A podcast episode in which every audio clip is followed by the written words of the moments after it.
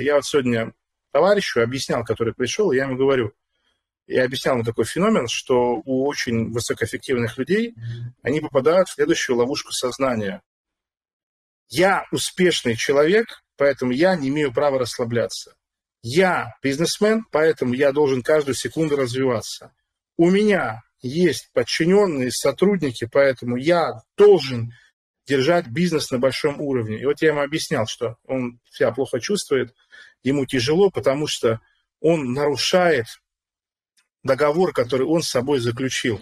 Он захотел стать бизнесменом, захотел стать успешным и богатым для того, чтобы быть свободным. Свободный – это тот, кто много может. Вот я ему объяснил. Не я богатый человек, и поэтому я не имею права развлекаться, а я богатый человек, я бизнесмен, я имею право играть в доту.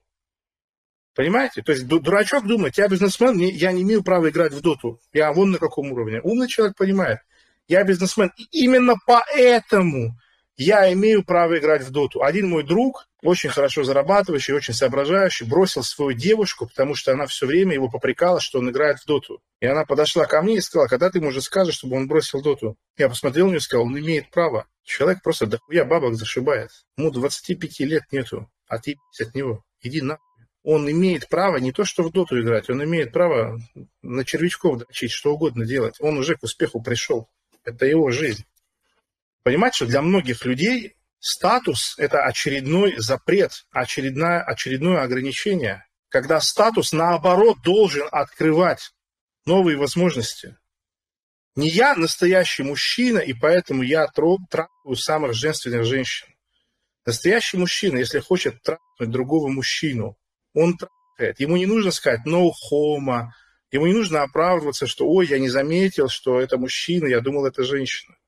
Это закомплексованные, слабые, зависящие от мнения окружающих, вынуждены подстраиваться и придумывать себе ограничения, что им нельзя, потому что они вот такие. Настоящий мужчина делает то, что хочет, а не те предписания, которые ему снаружи дают суетливые тетушки и пузатые психологи в очках с еврейскими фамилиями, с таким вот ласковым баритоном в нос – в этом весь смысл. Когда мне люди говорят, Арсен, у тебя такой статус, ну как ты так материшься, ну как ты так такие вещи говоришь? Алло, Маня, я поэтому и хотел этот статус, чтобы людей нахуй посылать без разговоров. Без разговоров. Знаете, как это приятно? Вы знаете, как, вы знаете, вот вы, вы знаете меня, вы знаете мой характер через интернет. Вы себе можете представить, как тяжело мне было в школе. Как мне тяжело было с родителями. Вы себе можете представить, что это было вообще? Я так ценю свою возможность послать нахуй любого человека, который хочет со мной как-то взаимодействовать, а я не хочу с ним взаимодействовать. Да, многие люди мне писали сегодня с такой позиции, они думали, что э, мне нужно от них что-то. То есть там человек пишет, я бы мог вступить в свой канал, но я вот как-то вот не уверен, если вот ты меня убедил.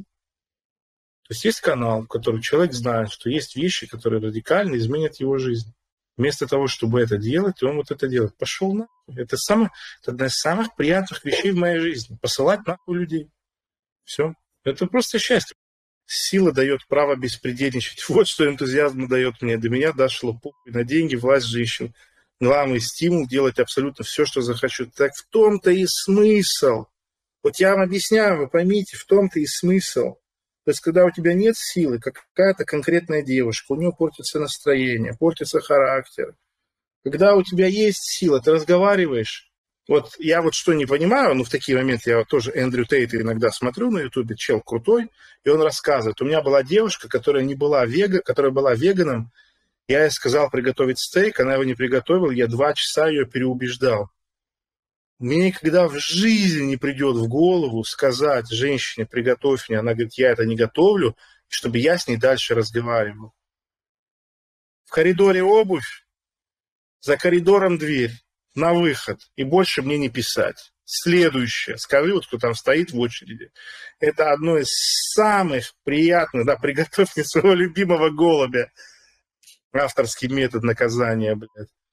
Ну, если кто не в курсе, у меня вот товарищ насмотрелся тестостерон релиза, его девушка задела, обидела, она спросила, как она может, э, как он может ее простить, и он ей сказал, что она должна обезглавить, зажарить и съесть ее любимого голубя. Она голубей разводила. Она это сделала, и он сказал, я тебя все равно не прощаю. Пока. Прости, что трахнул. Но она этого заслуживает. А что? Что нужно иметь в голове, чтобы оскорблять мужчину, а потом говорить, э, как заслужить твое прощение? Иди нахуй.